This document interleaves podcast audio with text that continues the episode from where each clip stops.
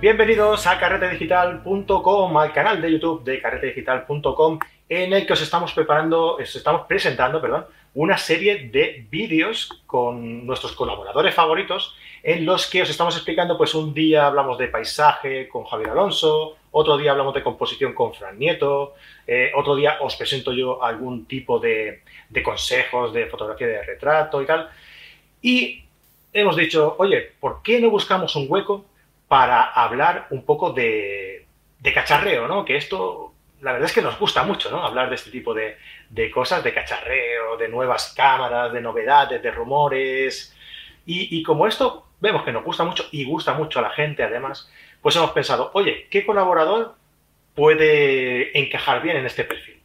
Y hemos estado pensando y pensando, pensando y buscando, buscando, hemos dicho, calla, Pablo Gil.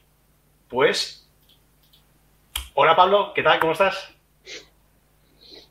Buenas noches. Buenas noches, hombre. ¿Me ves o no me ves? Te veo, ahora te veo alto y claro. Bueno, alto y, Como me levante, y sentado. Como me levanto, sí que me vas a ver alto. Igual no más que tú, ¿eh? Que tú eres alto, tú engañas, cabrón. Bueno, hombre, oye, eh, ¿qué tal? ¿Cómo estás, tío? Bienvenido aquí al, a, este, a, esta nueva serie de vídeos que estamos emitiendo en el canal de, de, YouTube. Pues muy bien, estoy estupendamente. Mm, ya a estas horas con ganas de irme a dormir, pero, pero muy bien. Ahora, pues encantado de estar en esta nueva etapa. Ya sabes que a mí esto de, de hablar y hablar, siempre prefiero con una cervecita adelante, siempre pero yo creo que la próxima, la próxima voy a poner una cervecita o algo, porque se me seca la boca, además como no me gusta a mí rajar, pues ya sabes. Pero encantado de estar aquí. Pues muy bien, tío, y yo encantado de que hayas aceptado también estar, estar aquí con nosotros. Eh, oye, una cosita, déjame recordar, déjame recordar que en carretedigital.com estamos, estamos, eh, que me he currado yo ahí una, una guía para, en la que doy consejos para realizar una buena fotografía. Y entonces, pues es una guía súper completa y gratuita. Tan solo lo único que tienes que hacer es ir a carretedigital.com y descargártela. Y ya está, y te llega el correo. O sea que, eh, ya sabéis, ir a carretedigital.com y os la descargáis. Y además, también os agradecemos si eh, os pasáis por aquí, por el canal de YouTube, os suscribís, dais un like y nos comentáis un poco qué os parece este, este programa, ¿vale? Bueno, vamos a escucharlo, vamos a ver qué tal va. Pero, pero oye, cuando acabemos eso, pues se agradece mucho que, que, nos apoyéis de esta forma, ¿no? Dejándonos ahí un buen like y, y dándonos ánimos ahí en los comentarios, que, que, la verdad es que se agradece. Y si veis algo que sale mal, pues lo decís también. Sé que hay algunos que lo van a decir igualmente, aunque no lo digan. Pero bueno, eh, si sois más los que decís cosas buenas, pues casi que mejor, ¿eh? Ahí lo dejo. Que digan lo que quieran. Sí, sí, sí al final es que lo van a hacer, ¿no? Claro. y ya bueno, hombre, ya bueno, tener disparidad de, de, opiniones. Bueno, Pablo, te hemos traído aquí para hablar de novedades. Y hoy en día hay una novedad, eh, una cámara que, eh, bueno, pues está ahí candente y es de lo que más se habla, porque próximamente además vas a venir, me han dicho que vas a venir por aquí, por Barcelona, para presentar la Sony A7R4. Me consta que ya, tienes, que ya, tienes, una y que nos la vas a poder enseñar y contarnos alguna cosita sobre ella, ¿verdad? Pues aquí está. Ahí está. Espera, que te voy a, espera, espera, espera, un momentito. Que te voy a poner ahí en, en, más grande, ¿vale? Yo me voy a poner chiquitín aquí, ¿vale? Para que la gente pueda apreciar la cámara. Espérate, ¿eh? que tengo que coger soltura en esto. Venga, ahí está. Aquí está la, la pequeñita, que bueno, no está. Yo ya me he acostumbrado a, a, a ellas. Eh, esta nueva 7R4, esta es mía ya, está, bueno, de mi uso y disfrute. Eh, estoy encantado, o sea, la estoy ahora, digamos que sacando todo el jugo para conocernos mejor. Esto es como cuando uno empieza una relación. Ya sabes, estamos ahí en, eh, pues esto, esto tengo aquí, esto lo tengo allí. Este tipo de, de, cosas que a mí me parecen muy divertidas, ¿no? Porque es conocer un equipo con el que probablemente te vas a pasar los próximos dos años mano a mano y sí, pero, te tienes que comunicar muy bien. tú, tú tienes ventaja porque tú has estado saliendo con la prima. Hola, yo diría con su madre, esto sí que es horrible. porque era con su madre y con su abuela, porque he estado con la R2, luego la R3 y ahora la R4, ¿no? Entonces, eh, sí, lo, mío ya tiene delito. Pues, Un día esto te mete en la cárcel, ¿eh? Sí, sí. Pero tengo que decir que la R4 es mayor de edad, así que no, no hay delito. ha venido siendo mayor de edad. Venga, dale, bueno, dale, acabamos, va. Claro, bromas aparte, eh, sí, yo conozco esta serie desde 2015 en la que utilicé con la R2, viniendo de Canon, y bueno, el salto es descomunal. Desde, desde que ya, ya, vimos la R3, todo todo lo que había incorporado de nuevo. Justo el sensor es lo que no había cambiado en la R3 y probablemente es lo más importante que cambia en la, en la R4, en la 7R4. Es una cámara que fundamentalmente orientada a fotógrafos de producto, eh, fotógrafos publicitarios, moda. Eh, se puede utilizar en paisaje perfectamente y, bueno, lo que lo que ya no la veo tanto es como una cámara para hacer, por ejemplo, foto social. Eh, son, es un sensor con muchísima resolución, tiene 61 megapíxeles, que venimos de los 42 que tenía la R3 pasamos a 61. Entonces es un incremento importante. Estamos hablando de casi 10.000 píxeles en el lado más ancho, son 9.000 y no me acuerdo el pico, todavía no me lo sé, los datos. Tengo, que, tengo mucho que estudiar de aquí a que vayamos a, a tu tienda. Ah, tengo todavía que estudiarme. Sí, sí, tengo... que dices, Pablo? Eh, sí que puedes aprovechar, eh, tiene el factor de... Eh, o sea, con el factor de recorte, ¿no? de utilizando como si fuera una PSC, te queda un archivo de unos 20 pico megas, ¿verdad? Unos 24. 26. sí, esto es una, característica que ya venía desde la R2 eh, y es que son cámaras que son conmutables en cualquier circunstancia, en cualquier ocasión. Tú la puedes conmutar a, que utilices solo la parte eh, equivalente a un 20, a, no un 35. O sea, viene siendo una PSC o lo que en vídeo solemos llamar Super 35. Eh, entonces, eh, yo te he configurado en un botón y simplemente le das una vez eh, y se te hace un cropping el sensor y le vuelves a dar y vuelve al total, al total del sensor. lo que ocurre es que cuando utilizas el total del sensor tiene 61 megapíxeles, cuando utilizas el crop de APS-C el resultado es un RAW de 26 megapíxeles. claro, esto está, esto está genial porque, mm, bueno, 26 megapíxeles en una APS es un poco el estándar ahora mismo y tiene las dos cosas. Mm, aparte que, bueno, pues el sistema de foco que le han metido, que es mejorado del, del de la R3, le han puesto todas las cositas que trae la 9 en su nuevo firmware. Con esto no quiere decir que sea tan eficiente el, el, el autofoco como el de la 9 no, no lo he podido comparar mano a mano, pero ya presupongo que la 9 sigue siendo superior en autofoco como es normal. Y, bueno, pero sí que le han puesto pues el tracking eh, fluido, seguimiento de cabezas, incluso aunque no la tengamos de frente. Eh, por supuesto, seguimiento de ojos, indistintamente podemos cambiar de un ojo a otro. Todo este tipo de, cosas los tenemos incluidos en, el, en, el, en la cámara. Eh, y la eficiencia del autofoco a mí me resulta mucho más potente que en la, que la R3. O sea, yo sí que lo noto. Aunque yo por mi tipo de fotografía no es lo que más uso, eh, el autofoco, pero sí que me he podido divertir muchísimo haciendo pruebas con mi hija, con mi gato, torturándolos ambos. y, la verdad es que se disfruta, se disfruta muchísimo. La facilidad de configuración eh, ha mejorado ya sabemos todos que Sony no es famosa por, ser user friendly en cuanto al tema de menús.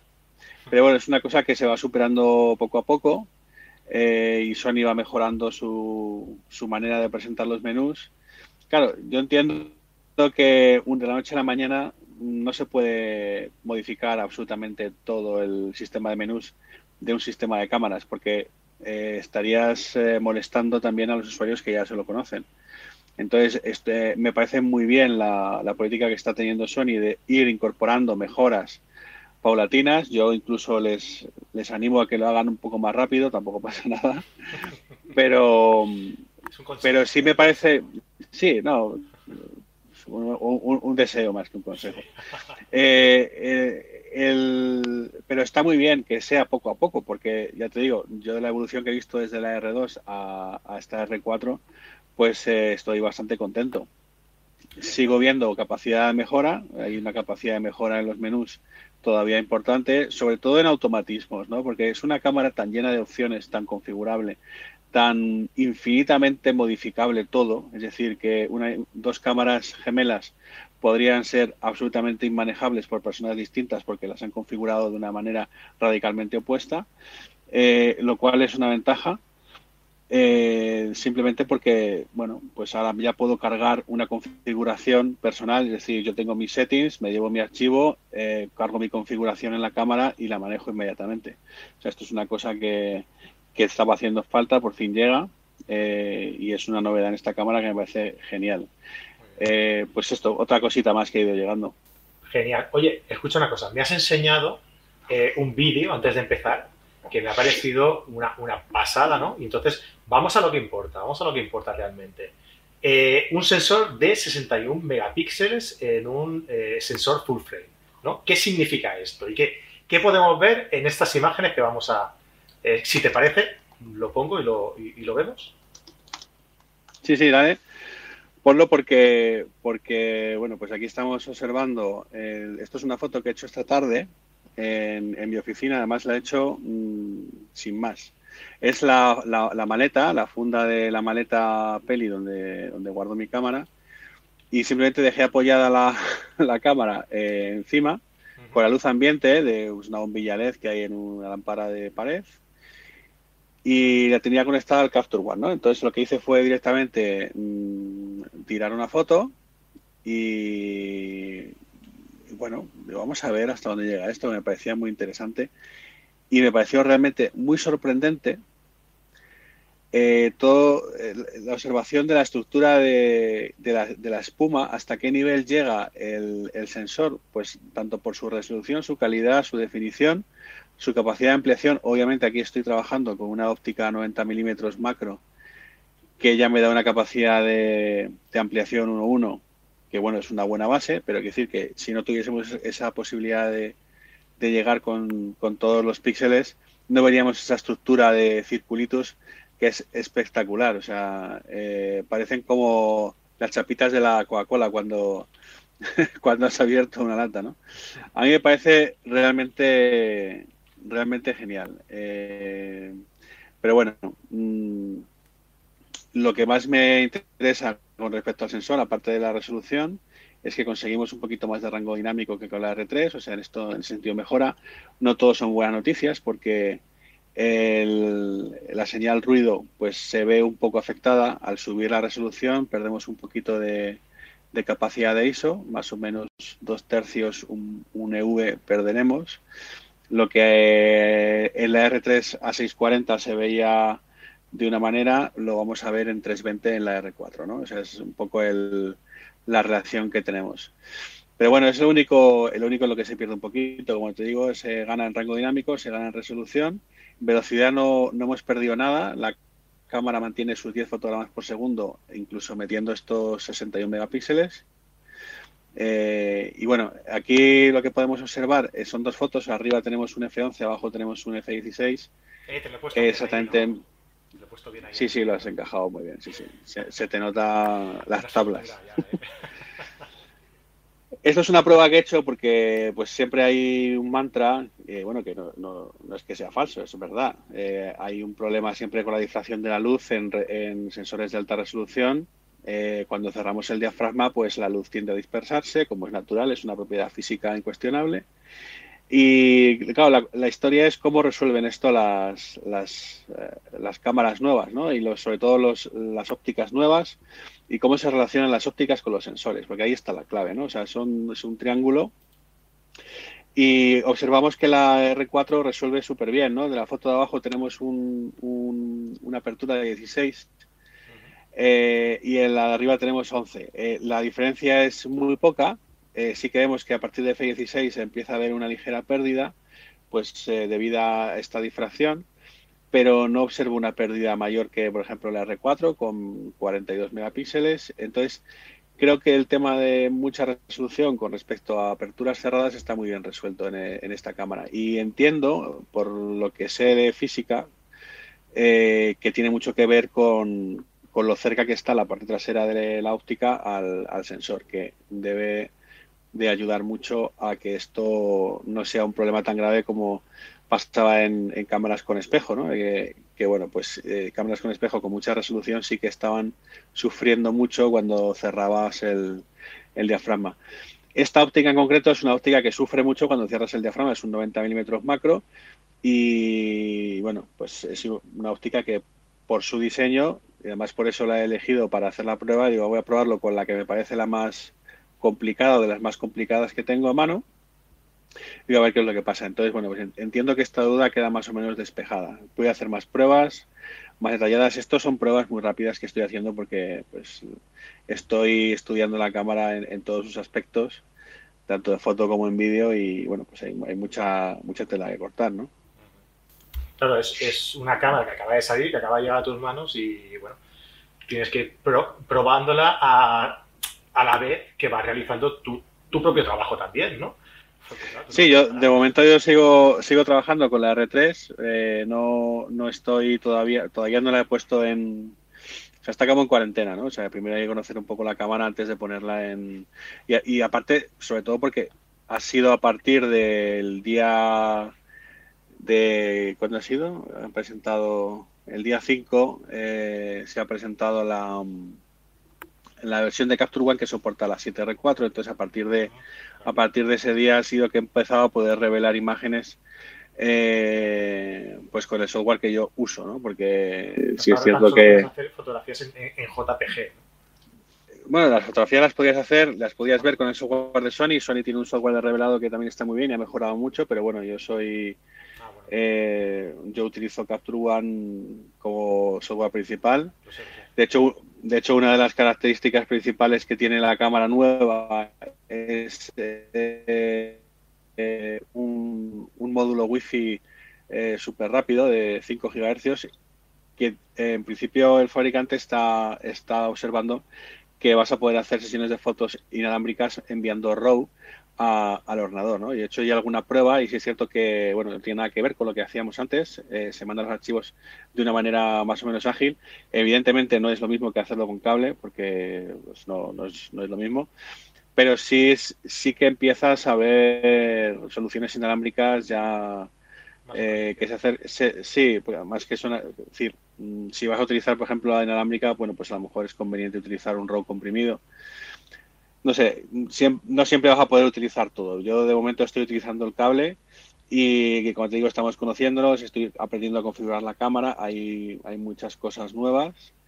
Eh, de hecho también tengo un mando inalámbrico Bluetooth para la para la cámara, para modificar el punto de foco. Eh, bueno, pues hay, hay novedades muy interesantes. Pero en general la cámara me ha sorprendido mucho eh, en lo que es la, el, el trabajo del sensor y la rapidez. Y una cosa muy interesante, la ergonomía eh, ha mejorado, la empuñadura es realmente distinta, le han sacado ahí un, le han sacado un de donde no había, porque en realidad con las mismas dimensiones han recrecido en altura la empuñadura y, y también es más es más gruesa de eh, a, lo, a, lo, ancho. A mí me pasa una cosa, Pablo, que yo creo que a ti te pasará igual porque yo la he estado también probando hoy en, la tienda, y, y, me falta un dedo, tío. O sea, bueno, esto, esto, es, es, esto es recurrente, o sea, ya un dedo no te faltará, te faltará medio, como a mí, porque más grande que yo no tiene las manos, pero ¿qué, qué pasa? Con la R3 te faltaba un dedo entero. Con esta a nosotros nos falta medio dedo. Sigue siendo incómodo, sigue sin ser suficiente, pero también me pasa, por ejemplo, con la Nikon. O sea, que decir, eh, aunque me sobre un dedo, que es el, el meñique, con la Z6, dices, con, lo, con, sí, con las otras lo agarras perfectamente. Entonces, eh, si ese agarre con los otros dedos, excepto uno, es perfecto o mucho más interesante, pues eh, yo creo que se resuelve bien. Aún así, yo utilizo el grip, porque yo tengo unas manos XXL y obviamente a mí se me pierde cuando trabajo, cuando estoy haciendo sesiones o eh, yo utilizo grip, pues me siento mucho más cómodo, tanto para disparar en vertical como horizontal, eso es a lo que estoy acostumbrado. Lo hacía con Canon y lo hago ahora con Sony. O sea, esto no, no cambia porque es mi forma de trabajar. Pero agradezco mucho y por eso no me gustan las cámaras como la 1DX o como la Alpha 99, por decir Sony, que tengan un cuerpo eh, de ese volumen sin poderse quitar el grip porque esa misma cámara yo para la utilizo de una manera como una segunda cámara a la hora de grabar vídeo. Lo que no me gusta es que tenga ese, ese grip abajo porque el centro de gravedad me queda muy incómodo. Yo prefiero obtener las baterías en otro sitio. Entonces el hecho de poder quitarlo y ponerlo para mí es una ventaja. Yo sé que hay fotógrafos, por ejemplo, fotógrafos deportivos, pues que obviamente me comentan, ¿no? y pues nosotros agradeceríamos que esto fuera una sola pieza porque, claro, ellos están en un estadio en el que te caen lluvias con torrenciales, entonces, bueno, pues cualquier fisura o apertura eh, puede ser un punto de debilidad.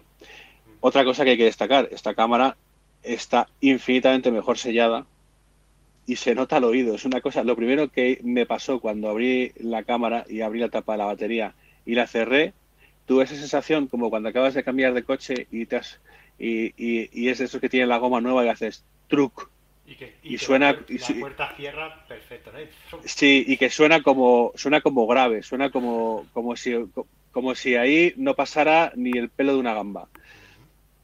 Pues esto es lo que me ha pasado. Me ha dado esa sensación, cosa que no me pasó con la R3, que efectivamente había debilidades en la tapa de la, de la batería, por donde podía entrar humedad. Y se nota que le han dado un buen viaje porque hubo bastantes críticas al respecto, aunque no conozco ningún caso de una R3 dañada porque llueva. Ya, pero salvo cuando le ponen una manguera y hacen un vídeo en YouTube extraño, creo que casos reales no, no muchos.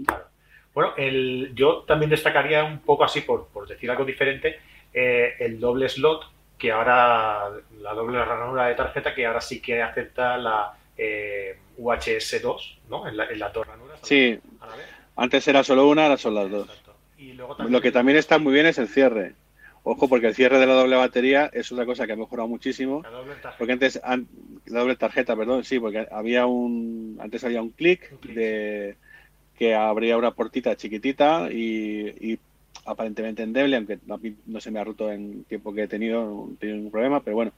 La, la puerta que tenemos ahora es la clásica puerta gruesa en la que tiras hacia atrás y se abre, que es, digamos, la clásica puerta que han tenido todas las DSLR y bueno, pues es la que han incorporado. O sea, se ve una, una clara y manifiesta intención por parte de Sony de darle fortaleza y contundencia a la construcción de la cámara, lo cual pues está muy bien. Se están reforzando, se han reforzado el, puerto de todos los puertos USB, el USB-C, tienen todos como un recerco alrededor en el que entiendes que se ha reforzado la conexión a tope.